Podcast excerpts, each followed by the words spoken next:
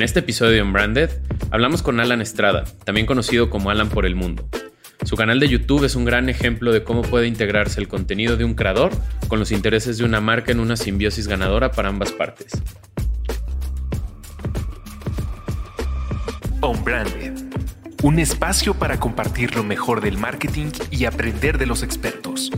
Con Alex Gersberg, Berna Pavón y Jerónimo Ávila hoy por hoy, gracias a lo que hago, alguien quiere dedicarse a lo que yo hago, por ejemplo, en el aspecto de los viajes, pues eso cuando yo tenía 15 años sonaba absolutamente ridículo, dedicarse a viajar, a crear contenido de viajes y que te pagaran por ello. Y eso es como el tiempo ha inventado un montón de trabajos y de oficios que no existían. Platicamos sobre cómo ha cambiado el paradigma para creadores y creadoras que como él han utilizado las herramientas del social media para levantar su proyecto y alcanzar a más personas. Entonces creo que las, los destinos y las marcas lo han ido aprendiendo poco a poco. Yo creo que había tantos años en los que se trabajaba de una forma y que el cambio fue, empezó a llegar, empezó a llegar y quien lo vio, lo vio y lo adaptó. Pero hubo gente a la que el tsunami se le vino encima y hubo entonces agencias que cerraron, hubo marcas que no pudieron no, entendieron esta nueva ola digital y ahora sí que a algunos les ganó. Además, Alan nos compartió algunos de sus más grandes aprendizajes que a lo largo de una carrera de más de 10 años ha encontrado para ofrecer a una audiencia como contenido de alta calidad. Si hay algo que las marcas debemos, aún una marca personal, una marca de refrescos, una marca de ropa, que sí debemos generar una lealtad con quienes nos siguen y con quienes nos compran, porque es esa relación a largo plazo de decir, tú primero cómprame un pantalón, úsalo, yo confío en lo que hago y te vas a enamorar de él y vas a ser mi cliente probablemente toda la vida, si lo hacemos bien.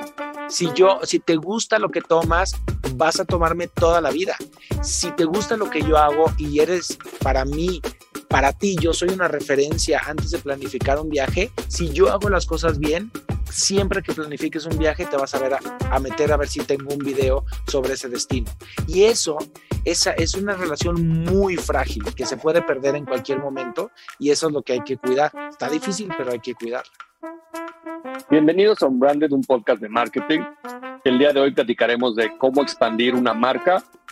Yo soy Jerónimo Ávila yo soy Alejandro Geschberg y hoy nos acompaña una persona muy especial para este podcast. Tenemos a Alan Estrada, también conocido como Alan por el mundo, quien es actor, cantante, youtuber, ahora mercadólogo también, y se ha desarrollado en el mundo del entretenimiento desde el teatro, el cine, programas de televisión, etcétera, y ha desarrollado la marca Alan por el mundo más allá que un canal de YouTube, creando alianzas con marcas, una tienda online, entre muchas otras cosas. Un verdadero honor tenerte aquí, Alan. Mil gracias por acompañarnos. No, hombre, el honor es mío. Gracias, Jerónimo. Gracias, gracias, Alex.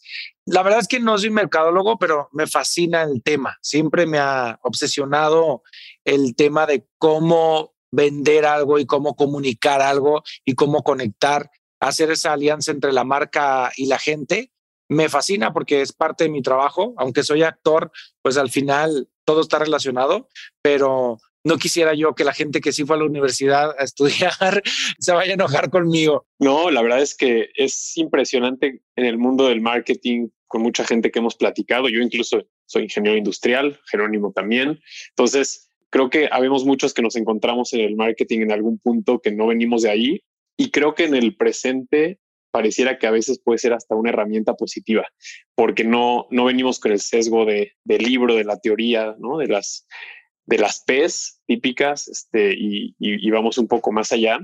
Pero para calentar un poquito motores, Alan, me gustaría hacerte una pregunta que es obligada pensando en tu trayectoria, la de tu marca y justamente que no eres marquetero, pero remontándonos un poquito a, el Alan de que tenía 15 años, por decir una edad específica, y, y que veía hacia adelante su vida y su, su carrera profesional, lo que quería hacer de su vida. ¿Qué, qué quería el Alan de los 15, de los 15 años en esa época hacer, dedicarse y, y cómo se proyectaba hacia el futuro? Uy, esa es una muy buena pregunta. Pues la verdad es que a los 15 años yo siempre tuve claro que quería ser actor, que quería dedicarme a los medios de comunicación, a contar historias, a conectar con la gente. Nunca me imaginé que me iba a dedicar a viajar. Digo, yo creo que esa es una gran muestra de cómo se ha transformado todo de manera tan veloz y de manera tan drástica. De decir, ok, cuando yo tenía 15 años, el Internet apenas estaba siendo accesible para todos. Cuando yo tenía 15 años, los medios tradicionales gobernaban, entonces no nos cabía a nadie que quisiera dedicarse a esto, hacerlo fuera de los medios tradicionales. Es decir, si yo quería ser actor, pues tenía mis opciones, que eran la televisión, el cine y el teatro. O si querías cantar, pues una disquera era la única opción y es que te escuchara la gente en la radio. Entonces, ¿cómo se ha ido transformando de manera tan veloz? Yo creo que si hoy, hoy por hoy, gracias a lo que hago, alguien quiere dedicarse a lo que yo hago, por ejemplo, en el aspecto de los viajes, pues eso cuando yo tenía 15 años sonaba absolutamente ridículo, dedicarse a viajar, a crear contenido de viajes y que te pagaran por ello. Y eso es como el tiempo ha inventado un montón de trabajos y de oficios que no existían. A los 15 años quería ser actor, pero hoy por hoy soy actor, pero también soy muchas otras cosas que nunca imaginé. Y a mí me gustaría como retomar de eso. Hoy eres un creador consolidado en esta era moderna de los creadores digitales multicanal, ¿no? O sea, tienes unas redes sociales exitosas, el mundo de los viajes y de los selfies en estos atardeceres increíbles y en estos paisajes impresionantes. Es un activo interesante para Instagram, por ejemplo, y la vertical que escogiste de los viajes creo que te ha dado muchos insumos para hacer una cuenta increíble en ese sentido desde la parte visual. Pero pues también tienes un canal de YouTube muy exitoso, tienes un sitio, o sea, eres una compañía de medios de alguna forma, ¿no? Este, basada en tu marca personal y en esta pasión que tienes por los viajes ¿qué recomendarías a alguien que de repente empieza en esta idea de crear contenido a partir de una, de una pasión que tienes? Puede ser la cocina, puede ser el maquillaje, puede ser bailar, puede ser distintas cosas. O sea, ¿cuáles son como esos grandes aprendizajes que has tenido con el tiempo y con los años y que te han servido para consolidar tu marca y tu estilo de contenido y diferenciarte en un mundo online cada vez más competido también? Pues yo creo, esa es una muy buena pregunta que no estoy seguro de tener la respuesta porque luego es difícil como aconsejar, pero yo personalmente lo que hago es que pues yo también consumo, yo también compro, yo también soy un cliente. Entonces, cuando empiezo a crear, yo creo el contenido que a mí me gustaría ver o que a mí me hace falta ver. Entonces, cuando creo un producto, creo un producto que creo que no lo podría encontrar en otro lugar. Lo que siempre evito hacer es copiar un producto porque le está, está siendo exitoso. Es decir, si fulanito está haciendo algo que le está pegando y es lo que la gente quiere, ah, ok, vamos a subirnos a ese tren. Nunca he sido partidario de hacer eso. Puede ser una estrategia comercial que funcione. A mí no es algo que me dé satisfacciones personales. Y mi blog empezó como una pasión. Fui de los primeros y eso fue una gran ventaja que me ha permitido ahora tener 12 años en YouTube y por lo tanto ya tener, como tú dices, estar de cierta forma consolidado. Pero al, al final siempre hice lo que yo quería ver. Cuando empecé a viajar, había información que no encontraba en ningún otro lugar y dije, pues la voy a ofrecer. Y la voy a ofrecer incondicionalmente. Nunca pensé que esto se fuera a convertir en una empresa. Y entonces, hoy por hoy, es mi ejercicio de casi todas las semanas decir, ¿Qué me hace falta? ¿Qué me gustaría ver? Cuando yo estoy planificando un viaje, ¿qué busco en el contenido? ¿Qué necesito? ¿Qué no estoy encontrando? Es un momento complejo porque hay muchísimo contenido, hay mucha gente que hace ya ahora contenido de viajes. Cuando yo empecé no había prácticamente nadie. Hoy hay mucho, y, pero aún así como todas las marcas, pues se dividen nichos, ¿no? Hay gente que, que busca cómo viajar con niños, hay gente que busca cómo viajar solo, hay gente que busca cómo viajar con alguna discapacidad, hay gente que busca cómo viajar para, para que se te cure el corazón roto.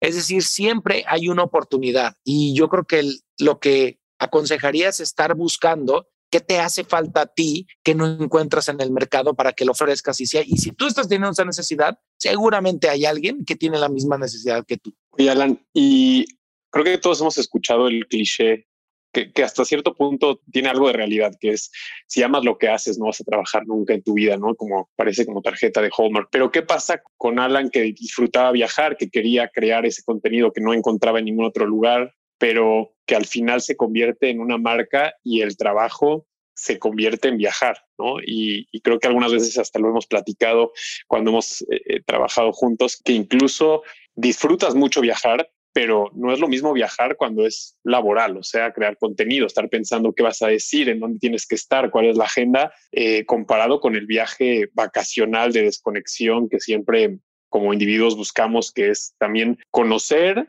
eh, un poco entender otras partes del mundo, otras culturas, pero también desconectarte del caos eh, que tienes en tu vida todos los días. Pero en términos de Alan pudiendo hacer algo que disfruta y que es su pasión, ¿cómo se convierte en una marca que en todos los sentidos tiene valores, credibilidad, personalidad, objetivos, estrategias para mantenerse claro en lo que quiere vender, pero no perder esa parte de, que, al final hace lo que más le gusta y ama en, en esta vida. Pues yo sí no estoy muy de acuerdo con esa frase. O sea, yo creo que si amas tu trabajo, disfrutas más tu trabajo, pero aún así tienes que trabajar.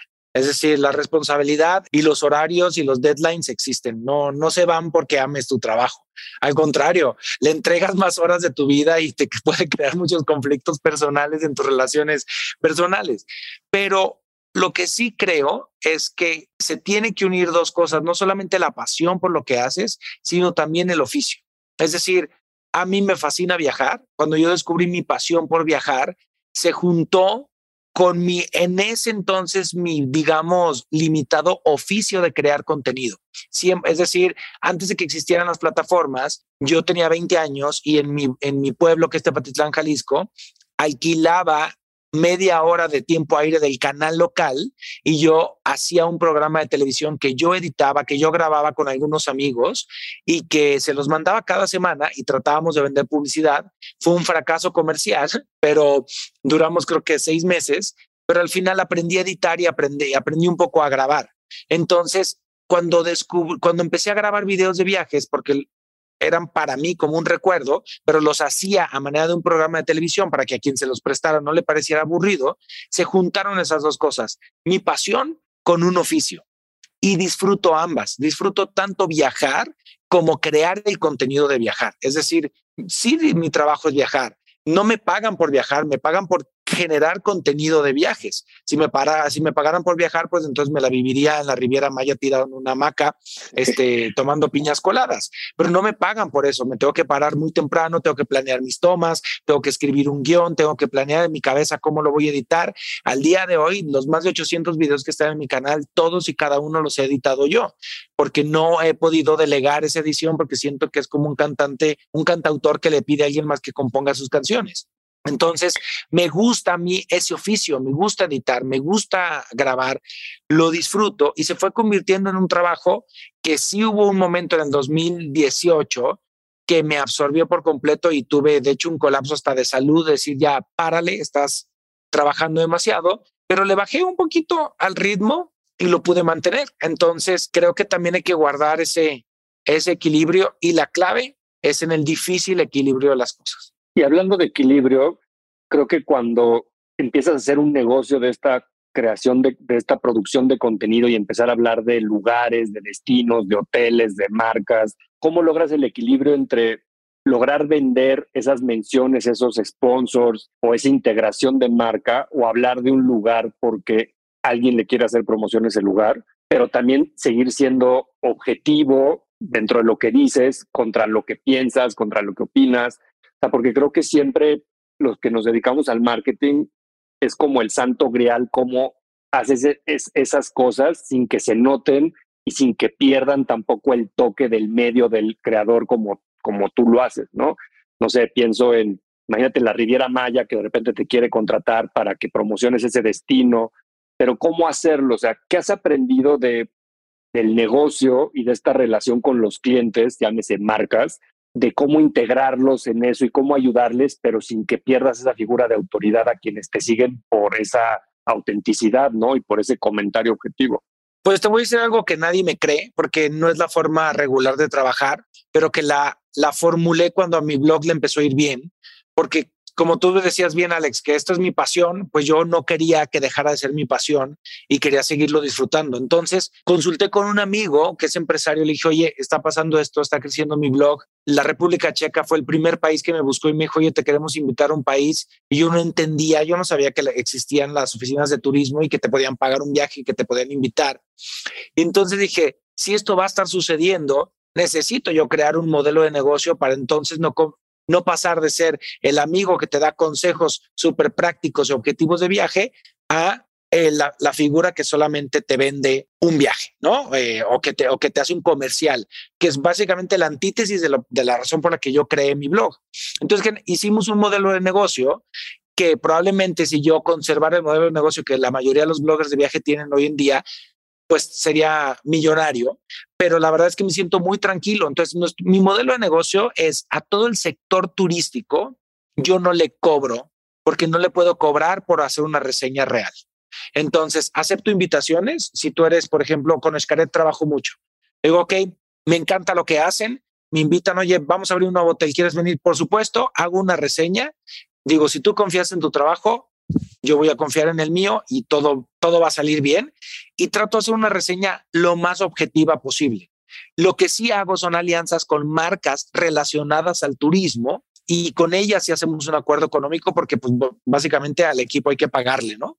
Entonces, todas las distintas formas en las que podemos obtener un revenue a través de YouTube, a través de las redes sociales o a través de las alianzas directas con marcas, me permiten hacer una reseña honesta. Y hay videos míos en los que he visitado hoteles en los que les digo, la verdad, pues no está chido. O sea, no está padre este hotel, o de este restaurante, la verdad no me gustó la comida. Y esas alianzas con marcas me permiten, me dan la libertad de poder hacer reseñas reales. Hay gente que no me cree, hay gente que al día de hoy dice, claro, te pagan los hoteles por hablar bien de ellos. Y la verdad no me voy a poder dar explicaciones porque tengo mi conciencia muy tranquila. Y de la misma forma, solo trabajo con marcas que me gustan, porque yo tengo un carácter, o sea, tengo mi temperamento, tengo mi carácter, no podría trabajar con una marca que no me gusta porque no puedo hablar bien de una marca que no consumo o que no me gusta y me ha pasado, he rechazado muy buenas ofertas de dinero por hablar de marcas que no consumo o que no comulgo con ellas. Entonces, cuando tengo que hacer alianzas con marcas que realmente me gustan y muchas marcas se han acercado a mí a partir de que ven que las uso, este, es mucho más sencillo todo, porque digo, me gusta lo que haces, te gusta lo que yo hago, vamos por un camino. Y siempre hemos creado alianzas de largo plazo. Entonces, muchas de las marcas con las que trabajo llevamos años trabajando juntos. Y prefiero pocas marcas y que haya una labor que la gente ya conoce que trabajamos, a un día estar anunciando una, un refresco y al otro día la competencia, porque no, no me parece correcto. Me encanta porque yo siempre he pensado de que es muy importante en la vida saber decir que no. Claro. Cuéntame alguna vez que le has dicho que no a una marca, o sea, ¿cómo es esa conversación? Porque aquí nos escuchan mucha gente que está a cargo de marcas de muchas industrias, de muchas categorías, y creo que las marcas de repente no están acostumbradas a que les digan que no un medio o un creador como tú y creo que has dado muchas razones de por qué pasan esas cosas y creo que no se deberían de sentir ofendidos, ¿no? Simplemente si queremos que las cosas funcionen y no hay un fit, pues no hay un fit y no pasa nada. O sea, nadie, claro. no es que este sea una marca mala, simplemente no es lo que a ti te gusta, como dices, con tu personalidad. ¿Cómo has abordado esas conversaciones? ¿Qué es lo que les dices? Pues es complejo porque, pues como tú dices, pues todos tienen sus, sus, sus sentimientos, pero yo no soy la persona con el mejor tacto, entonces trato de ser muy directo y muy honesto. Me pasó, yo creo que el caso más grande fue de una, una cadena de hoteles que me buscó, me ofrecieron muy buen dinero por estar un año con ellos y a, a medida de lo posible en mis viajes por el mundo hospedarme en sus hoteles. Y yo lo que le respondí es, te quiero hacer una pregunta. ¿Conoces mi trabajo? Sí, sí, sí, nos encanta. Digo, ¿me puedes decir cuándo has visto en uno de mis videos que me quedo en alguno de tus hoteles o en algún hotel similar? Me encantaría saber. Me dice, no, pero por eso te buscamos. Digo, es que justo ese es el problema. O sea, yo cuando viajo por el mundo, evito quedarme en hoteles como el que me estás invitando. Es decir, no, no, no busco quedarme en un hotel de ese tipo, no porque esté en contra de ustedes. Puedo ser muy fan de lo que hacen en cuanto a mercadotecnia y todo, pero justo la experiencia que yo estoy buscando no va por ahí. Digo, si tienes una marca de hoteles que vaya por este rollo, creo que podemos hacer un buen match, pero justo con esa marca, no creo que mi marca hagan un buen baile juntos. Y le sorprendió, pero al final me lo agradeció, me dijo, no, hombre, tienes razón, a lo mejor no hicimos nuestro, en nuestro, eh, nuestro research bien contigo, ¿no? Y quedamos a, a. Y me ha pasado varias veces. Me ha pasado varias veces que a lo mejor en, no sé cómo trabajan las empresas de marketing, alguien suelta mi nombre y dice, ah, claro, he escuchado hablar de él. Y a veces solamente se fijan en los números. Y les digo amablemente que no, pero siempre hay otras oportunidades. Por ejemplo, con, con el turismo, yo no te voy a cobrar por hablar de ti en mis videos. Pero si tú me quieres contratar para hacer la imagen de tu estado, por supuesto, porque es tu línea de comunicación. Vas a usar mi imagen para hablar de tu estado en tus plataformas, en tus canales. Igual yo puedo subir un comercial, pero no tengo que hacer un video hablando bien de ti es decir, en mi canal. Podemos hacer un video que en general me gusta mucho el, el, contenido o la mercadotecnia de turismo porque suele ser muy, muy, muy enfocada en la inspiración, puede ser eh, a veces muy épica. Hay muchos factores muy bonitos en el marketing de turismo y eso sí lo he hecho. De hecho, hice una campaña hace como cinco años con, con, la desaparecida CPTM que se llamaba Viajemos Todos por México, que estuvo hermosa y me siento feliz de haber sido parte de ella porque quedó increíble. Eso sí lo puedo hacer, pero hablar específicamente de un restaurante, de un hotel en mi canal, porque me estás pagando para hablar bien, no, prefiero no hacerlo. ¿Te tocó ser invitado a algún lugar y que se arrepientan de haberte invitado por el review que les, que les tocó? Sí, me tocó una vez en un país que no voy a decir cuál, que también uno aprende con el tiempo. Y a mí lo que me sucedió es que a muchos lugares yo fui el primer medio digital en visitarlos o en trabajar por medio de una invitación a través de las oficinas de turismo. Estaban muy acostumbrados a los medios tradicionales y trabajan de forma muy distinta. Entonces me pasó en un hotel que yo aunque me inviten, yo siempre investigo cuánto cuesta la habitación en la que me estoy quedando, qué te ofrece, bla, bla, porque aunque no la esté pagando, pues hago el ejercicio como si sí. Y me pasó que ese hotel me pareció muy caro, muy caro para lo que estaban ofreciendo, el servicio era no muy bueno y digo en el video, me hospedé en este hotel cuyo servicio no está a la altura del precio que te cobran. Y me mandó un mail el gerente así. Oye, es que no me parece que hagas ese comentario y no sé qué.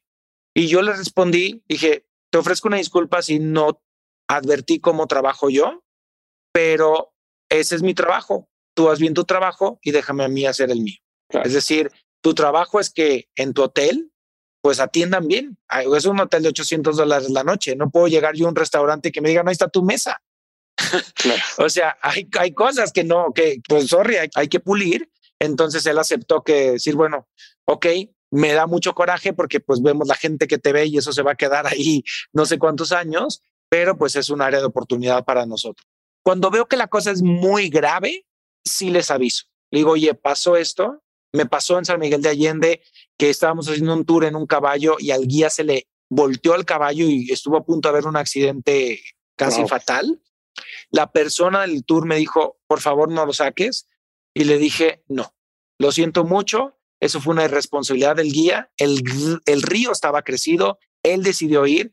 Lamento que haya quedado grabado en video, pero no te puedo ayudar. Es casi en contra de tu, tus valores de marca, ¿no? No, no, no, no subirlo y no compartir que eso sucedió. Sí, de todas formas tampoco lo hago yo. No quiero eh, joder tu negocio. Al final, creo que esas cosas sucedieron más en una época en la que no estábamos acostumbrados a esto. Cuando yo me acercaba a las marcas o a las oficinas de turismo, no entendían, no entendían lo que yo hacía, no entendían el mundo digital.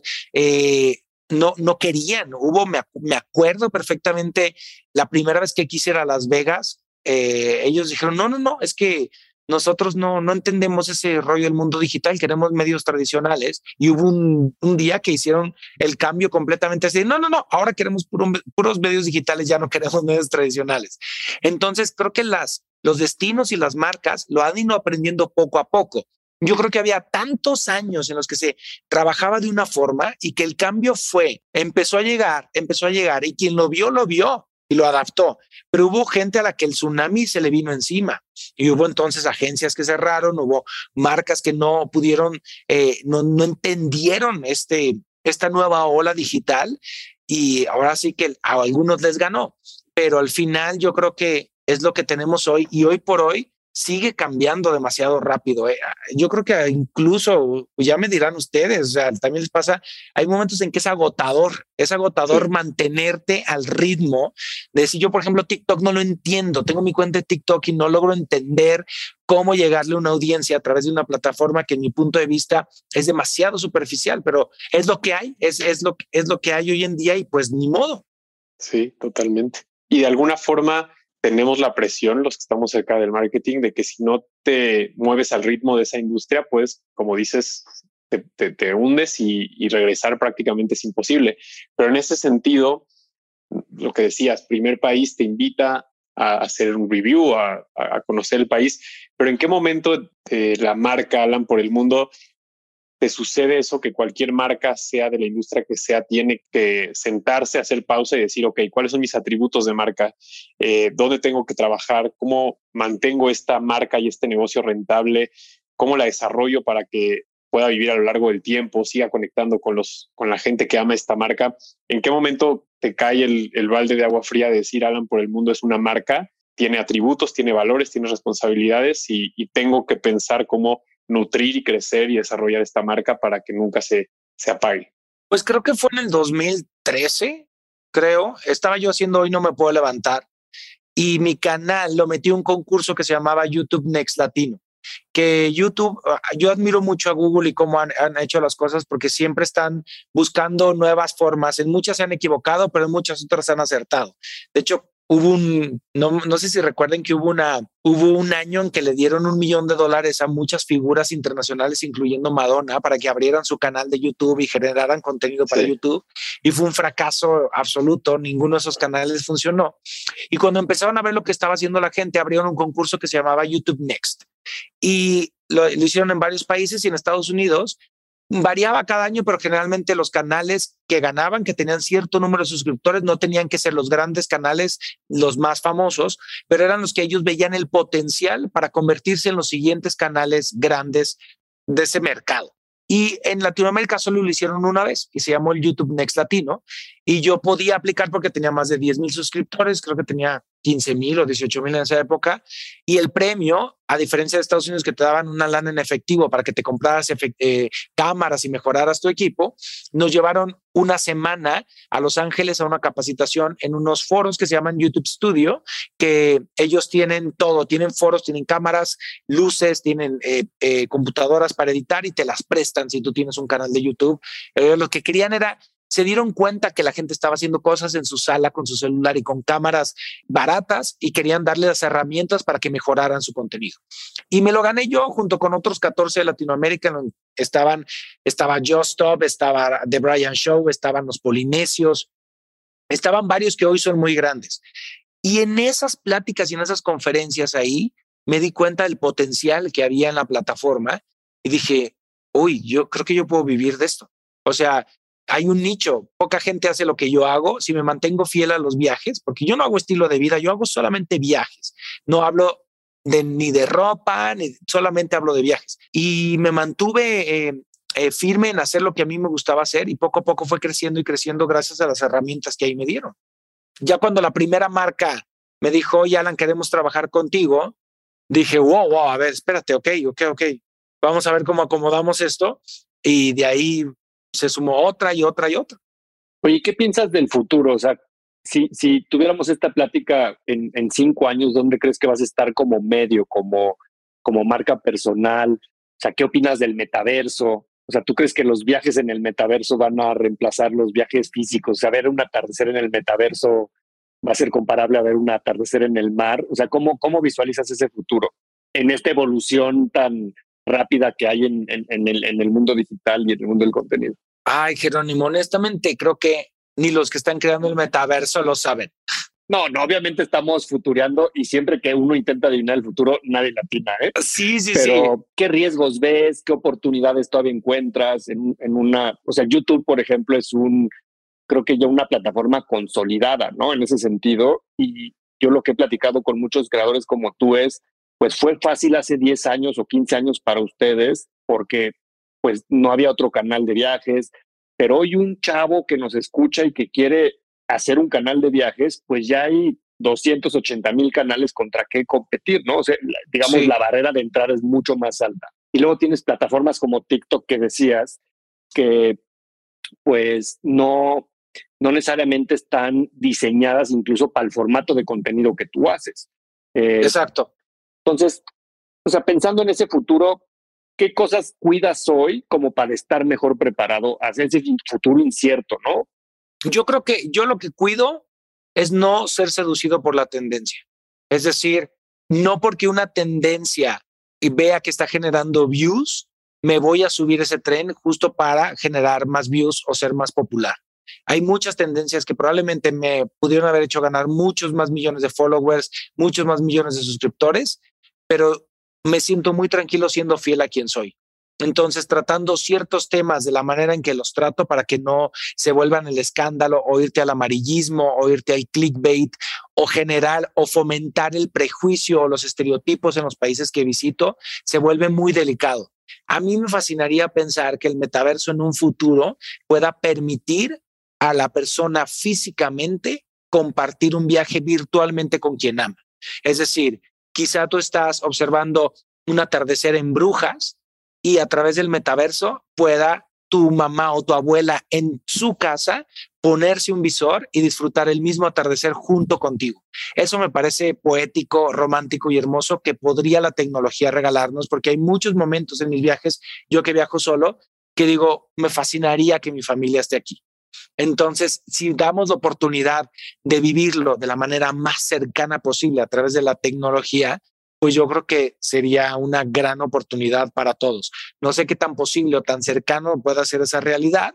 También creo que la tecnología nos ha alejado muchísimo del presente y eso es algo que yo trato de hablar en mis conferencias de cómo hoy por hoy los viajes ya no ilustran y cómo el aquí y el ahora se nos escapa a través del celular y veo cómo la gente hoy viajamos con la cabeza metida en el teléfono. Dicen, ya no vemos ni siquiera lo que está alrededor.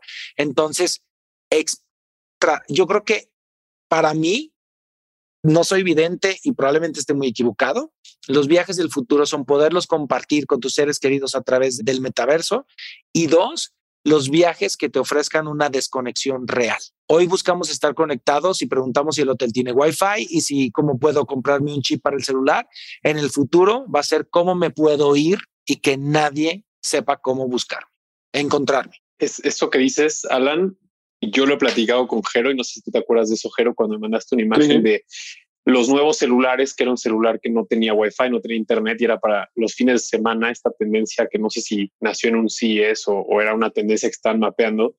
Y escuchando lo que dices, Alan, me parece que, que el famoso disconnect to connect es curioso porque va en contra del, del otro lado, que es el metaverso, tecnología al 100% para conectar a través incluso de romper la barrera del tiempo y el espacio, pero creo que hablas de una dualidad en el futuro, pero es muy clara, que es la tecnología para conectar un espacio, aunque no sea en el mismo tiempo y, en el mismo espacio literalmente, y el poder salir de una realidad que es caótica para conectar con gente y creo que los que te siguen y en mi caso pues uno de los valores más importantes de la razón por la que viajas y cuentas acerca de viajes es también esa intención de que cuando vas solo estás abierto a conocer gente, cultura, lugares, ¿no? Y abres, nutres un poco tu, tu experiencia, tu cabeza, tu persona. Pero me gustaría hacerte la pregunta si tú ya te habías dado cuenta que de alguna forma tú ya habías jugado una especie de metaverso, tal vez no en el sentido de estar en diferentes espacios, pero hoy por hoy, por lo menos en mi caso, estar detrás de una marca, Jero, que trabaja para muchas marcas, es muy complicado salirte de tu industria, muy complicado salirte de tu industria si no es algo que te lleva de regreso a tu industria y solamente por tu tamaño de la marca es que realmente se te permite. Y yo me, me pongo a pensar en qué momento una marca que nace contigo como persona, Alan por el Mundo, se convierte en la marca Alan por el Mundo, que también puede vender mochilas, zapatos, eh, kits para viajar, eh, cosas que hacen tu viaje más fácil, y ese metaverso, por así llamarlo, de la marca Alan por el mundo rompiendo la industria del contenido y la industria de solamente compartir información acerca de viajes y se vuelve literalmente algo tangible para acompañarte en tu viaje. ¿Cómo llegas a esa construcción de marca donde hoy tal vez viéndolo hacia atrás parece muy obvio, ¿no? Alguien que habla de viajes puede venderte algo de viaje, pero no es tan obvio, no es tan claro cuando estás teniendo que tomar esa decisión cómo te das cuenta que tu marca tiene capacidad de salir de YouTube, de salir de redes sociales, de salir de ser invitado a hoteles, países, restaurantes y convertirse en algo que la gente también lo ve como un símbolo de calidad, ¿no? Sabemos que si compras una mochila, unos tenis, unas botas o, cualquier producto de Alan por el mundo, tiene que también tener esa misma calidad que los videos pretenden tener. ¿En qué momento o cómo es esa construcción en la que te das cuenta que tu marca puede ser mucho más grande, horizontal y caer en este metaverso? Pues yo creo que yo me di cuenta gracias a la gente, porque la gente me, me preguntaba, me decía, oye, ¿y tienes, dónde consigo un adaptador para de corriente? O ¿por qué no te haces una mochila como la que tú cargas? ¿Por ¿Dónde compraste eso que traes puesto? Y dice, uy, pues esto yo lo podría hacer. Entonces, escuchando a la gente, empecé a ver pues sus necesidades y la oportunidad de, de ver ahí un mercado. Ha sido bien difícil, especialmente la tienda en línea, porque al principio la gente quería algo de Alan por el mundo, pero después de que les das algo de Alan por el mundo, ¿cómo los convences de seguirte comprando, no? Entonces, hemos cometido muchos errores, ha sido, yo creo, la parte de nuestro negocio más compleja y a la que probablemente yo menos le sé, pero al final todas las alianzas que hemos hecho con Chloe, que hicimos unas maletas, en una marca mexicana, con Paruno, que hemos hecho dos ediciones de botas y vamos por la tercera, te juro, esas botas son lo más cómodo que yo he usado. Y me fascina de saber que hicimos un producto que no nada más le pusimos la marca Alan por el mundo para que vendiera, sino que de verdad nos tardamos más de un año en desarrollarla y obviamente con la limitación de los recursos de una zapatera de león que no necesariamente son adidas ni tienen esta toda tecnología que vamos a probar miles de zapatos, llegar a un zapato para viajar que sea cómodo, que sea bonito, fue para nosotros un logro. O sea, hoy por hoy lo seguimos presumiendo. Y hay otros productos en los que a lo mejor no hemos salido tan, tan aventurados, pero al final hacer alianzas con diseñadores mexicanos y crear cosas de viajeros para viajeros, también me gusta. Es una, eh, yo creo ahí sigo aprendiendo y ahora sí, como dicen, hay muchas áreas de oportunidad, pero justo o en este año y el próximo, mi, mi meta como Alan por el mundo es poder trasladar si, si se logra, si se logra, pues eh, me, me, aplaudiré yo mismo, trasladar la marca personal a ser una marca que no dependa de la persona. Me voy a morir en algún momento, Alan por el mundo va a dejar de existir. Y mi gran, gran cuestionamiento es, ¿se puede trasladar una marca que nació como una persona a ser una marca que no dependa de esa persona? ¿O hoy por hoy vivimos en una época en la que cada uno de nosotros puede construir algo, pero que tiene la limitante de la vida o el periodo de vida de esa persona. Es decir, ya no se van a poder, construir las grandes marcas que hoy conocemos, podrán nacer el día de hoy con la facilidad que nacían, que nacían antes. No lo sé, a lo mejor, a lo mejor no. Entonces estoy en ese proceso de trasladar Alan por el mundo a algo más grande y ojalá se logre. Pues yo estoy seguro que lo lograrás y hace rato justo platicaba con alguien de lo que ha sido la marca de Jordan, por ejemplo, hacia Nike, y aunque sigue vivo, pues no es, ya no juega, pero sigue siendo, digamos, una tendencia en el calzado y hoy hasta están de moda los tenis de Air Jordan eh, y muy caros, ¿no? De repente hay gente que puede pagar mil, dos mil, tres mil dólares por unos tenis de los noventas, ¿no?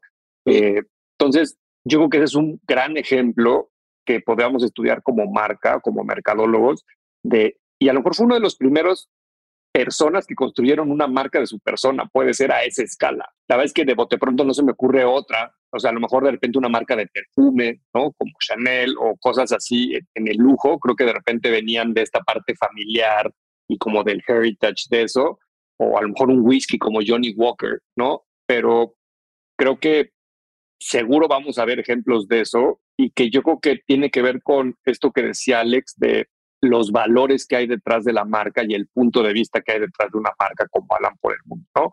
Que esos son los valores que de repente se puede heredar a un grupo de editores o a otro grupo de creadores más jóvenes, imagínate en el futuro, que de repente hicieran esos viajes con esa misma idea que hoy tienes de a lo mejor de, de vivir el momento, de no dejarse distraer por cosas de alrededor, tratar de reflexionar lo que ese lugar significa, eh, llevarte un aprendizaje.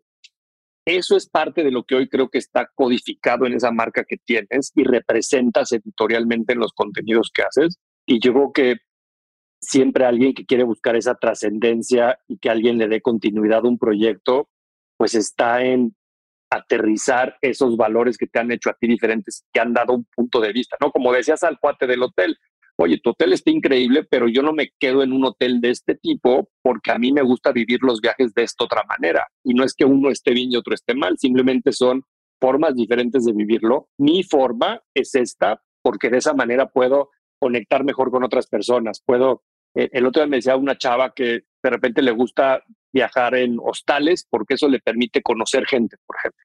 Exacto. Y, y, no es el lugar más cómodo, a lo mejor no es el lugar más elegante, no es la mejor comida, pero para ella era importante tener el pretexto y la oportunidad para conocer gente de otros lugares, con otra cultura, con otras formas de pensar, y ese es el valor que ella le daba en su viaje, ¿no? Entonces, yo creo que la trascendencia de las marcas está un poco en eso.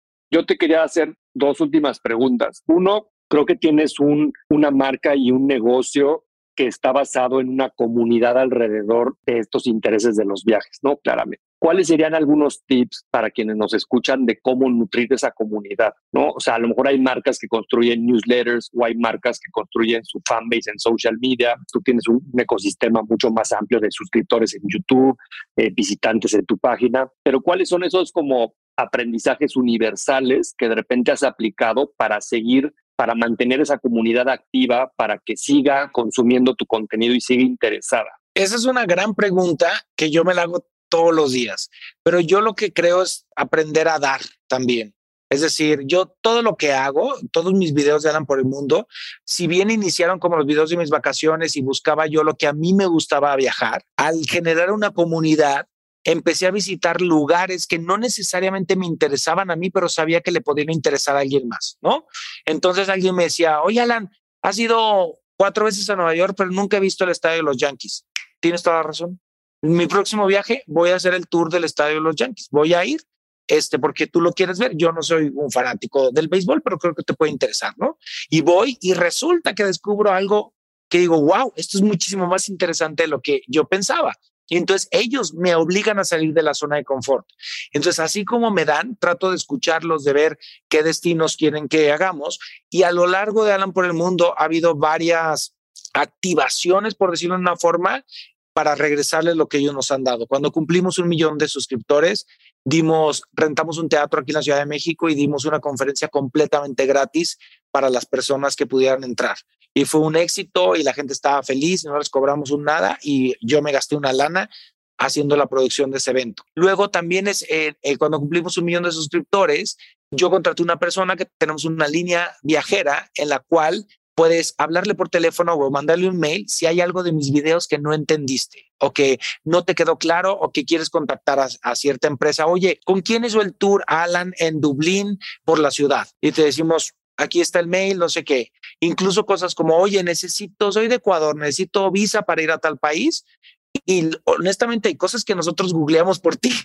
o sea, te hacemos el servicio de que lo vamos a googlear esto por ti, pero te sientes escuchado, te sientes eh, atendido y no te cobramos un peso. Y vemos también una oportunidad para las marcas con las que trabajamos si podemos recomendarlas en la consulta que ellos nos hacen.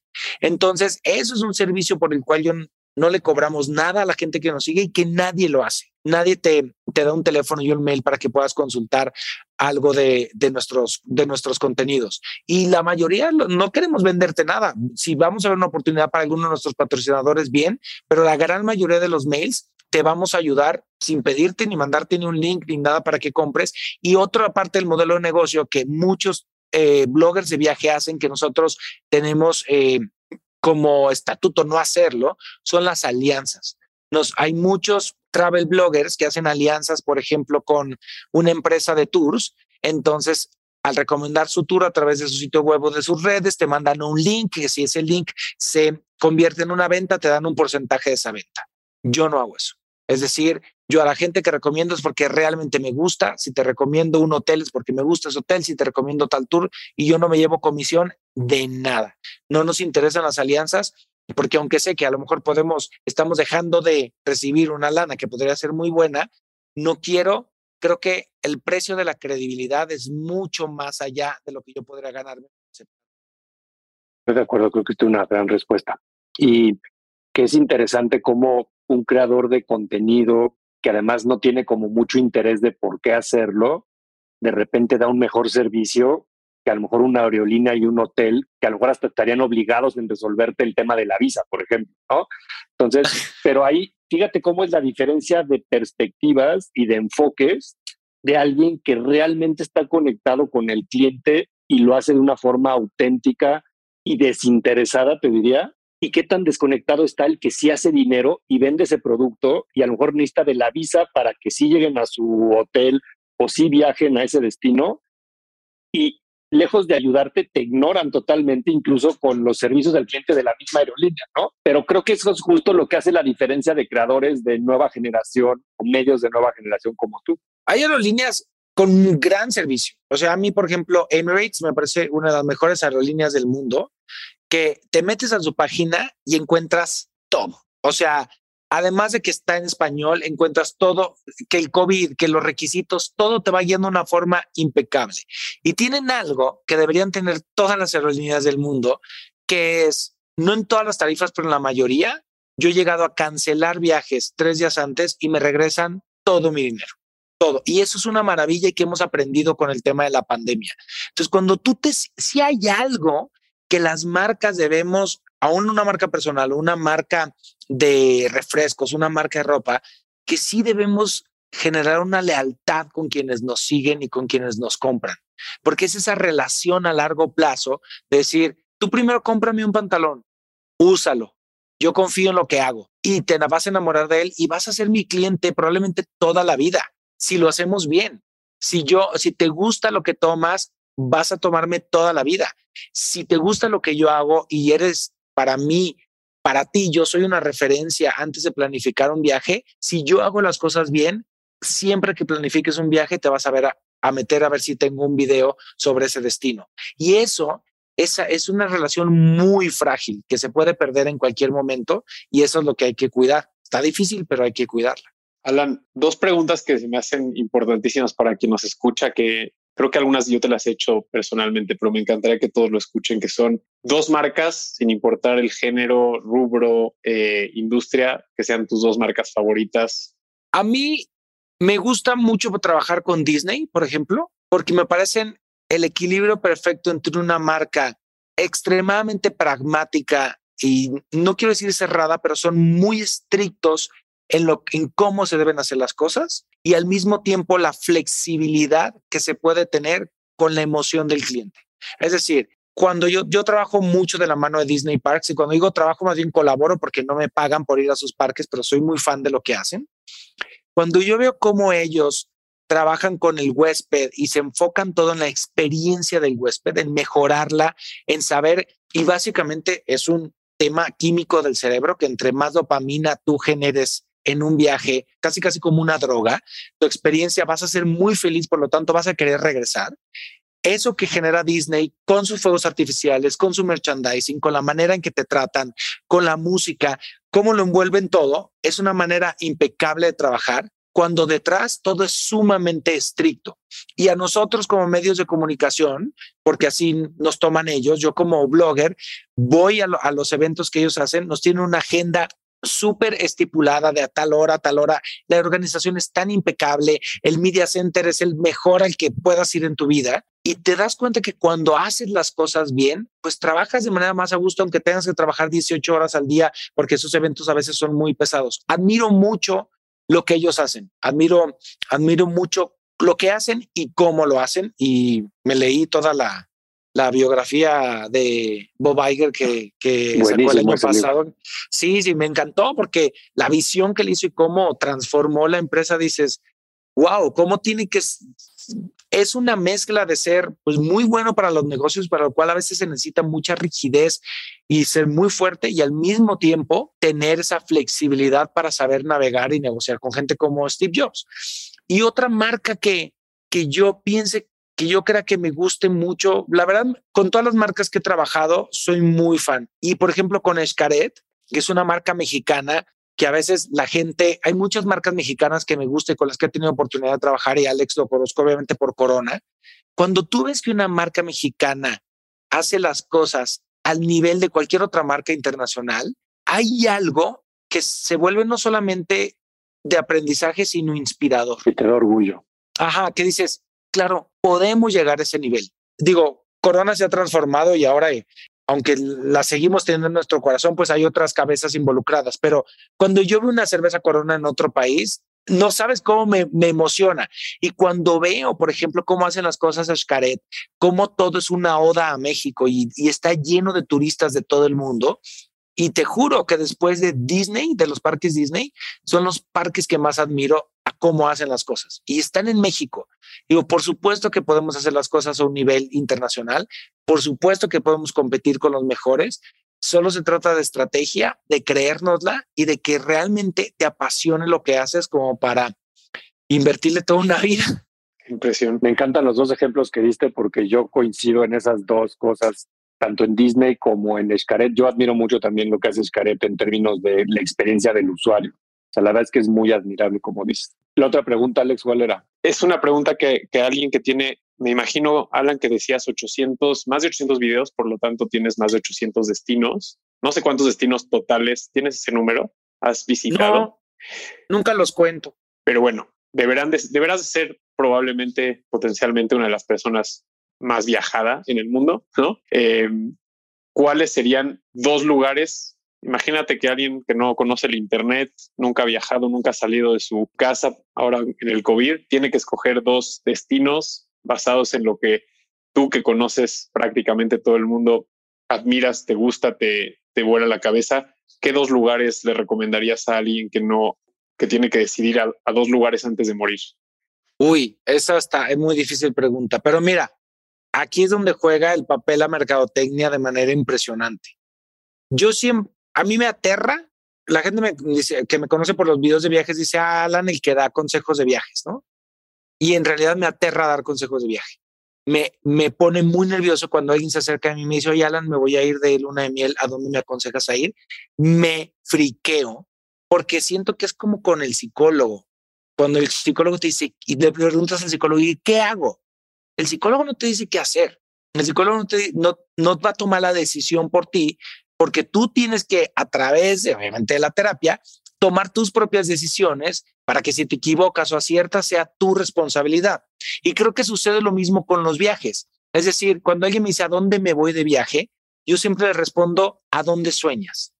¿A dónde es tu sueño ir? Porque yo te puedo decir que Italia es mi país favorito o que Asia es mi continente favorito o que Nueva York es mi ciudad favorita. Pero ¿qué pasa si yo te digo, ve a Nueva York y tú vas a Nueva York y no te gusta? Entonces la culpa es mía.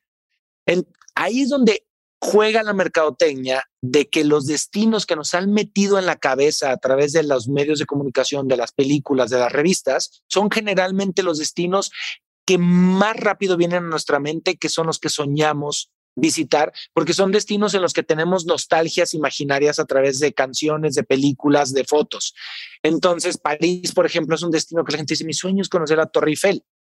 Claro, porque a lo mejor la has visto en millones de fotografías, en millones de lugares, pero sí creo que usar los viajes como un vehículo para cumplir tus sueños lleva a un estado de felicidad.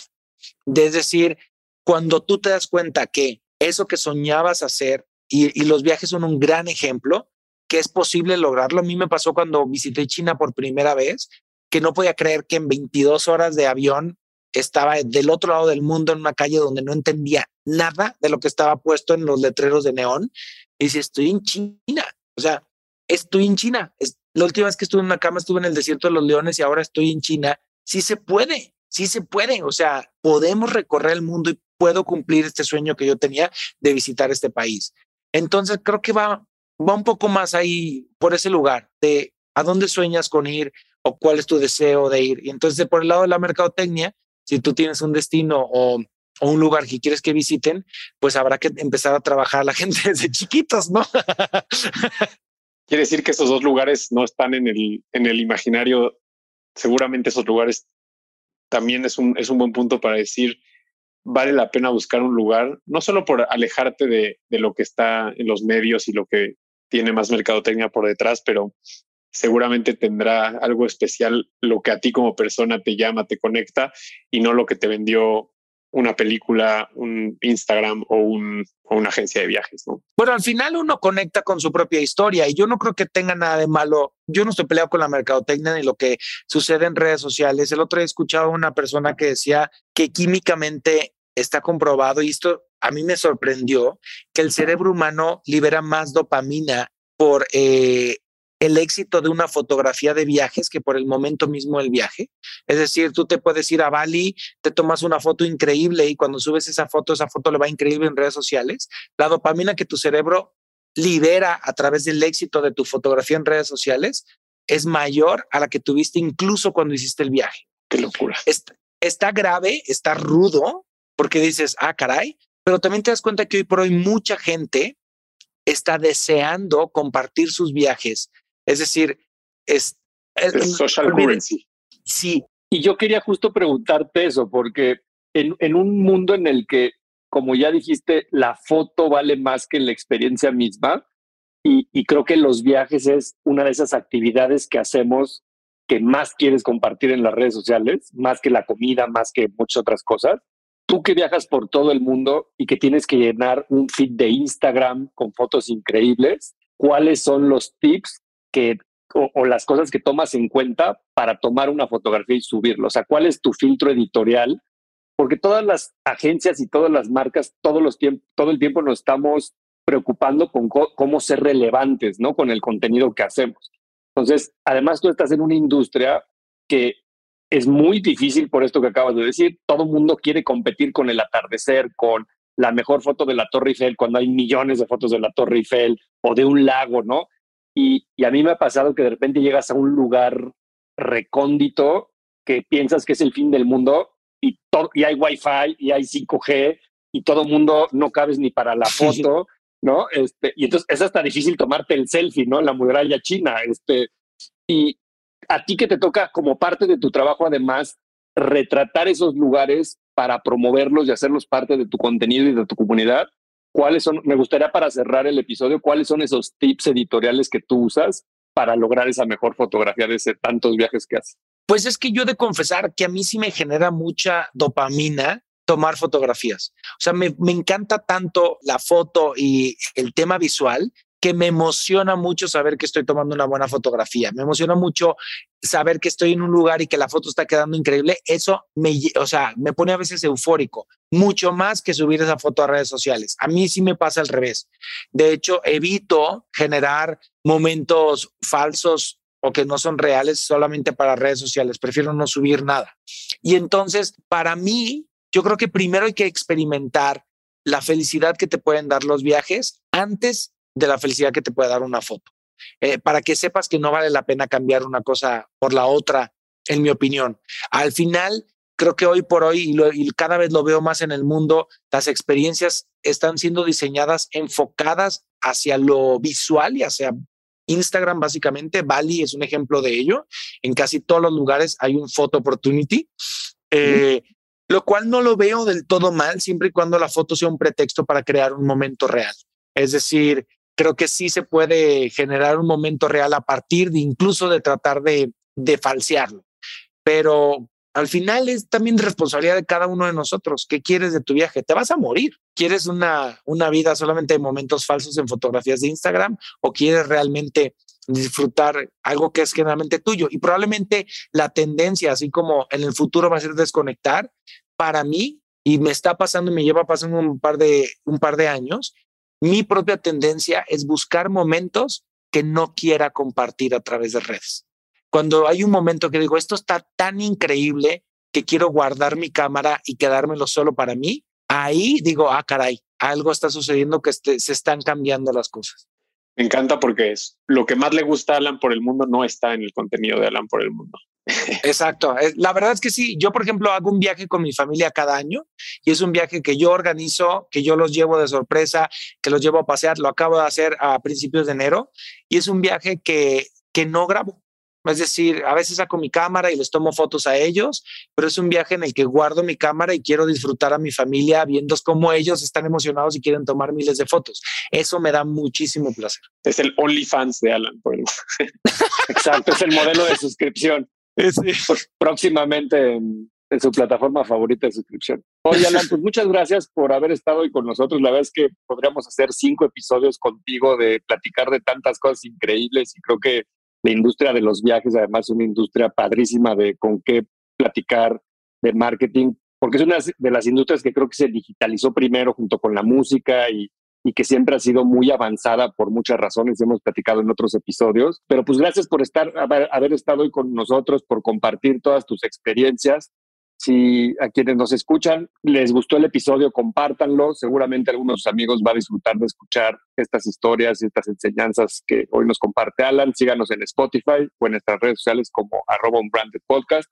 Y ojalá te veamos otra, en otro episodio de Unbranded Alan. Yo feliz, la verdad ha sido un placer. Este, espero que algo de lo que haya yo dicho les parece interesante, pero gracias porque me gusta mucho este tema, me fascina, sigo aprendiendo todos los días. Es todo tan cambiante que al final es muy interesante ver, yo he escuchado varios de sus episodios y ver desde otros puntos de vista y desde otros mercados y de otro tipo de negocios. Eh, aprendes un montón y básicamente pues de eso se trata. Sí, muchísimas gracias, Alan. Y, y, solo me gustaría dejar algo, un mensaje para los que nos escuchan, que es una marca tiene que tener valores, principios, autenticidad. Y, y yo que tuve la oportunidad de conocerte como, como Alan, de Alan por el Mundo, creo que lo que transmites y lo que la gente ve en tu contenido, pues como persona también lo, lo tienes y lo, lo reflejas, entonces pues creo que es una de las cosas más importantes en el mundo del marketing, ¿no? La autenticidad y que la marca sea de una persona, sea de un producto, pues sea congruente con lo que se está vendiendo. Entonces, de verdad, muchas gracias por estar aquí, por regalarnos un, ratito de tu tiempo y que ojalá este, sean, muy sean muy felices los que nos escuchan con todo lo que nos compartiste y que esta marca siga creciendo y, y nos sigamos pudiendo eh, encontrar a través de diferentes plataformas en el metaverso y si es Alan por el metaverso, pues que siga creciendo. Muchas gracias por tu tiempo y por y al que, los que nos están escuchando por acompañarnos en este gran viaje. No, hombre, gracias a ustedes, un placer, un saludo a todos. Gracias por escuchar un brande. Revisa el resto de nuestro catálogo donde seguramente encontrarás otra conversación que será de tu interés. Tus comentarios y ratings en las plataformas de escucha nos ayudan a crecer y llegar a más personas. Nos escuchamos en el próximo episodio de On Branded, un podcast de marketing. On Branded es una producción de Sonoro.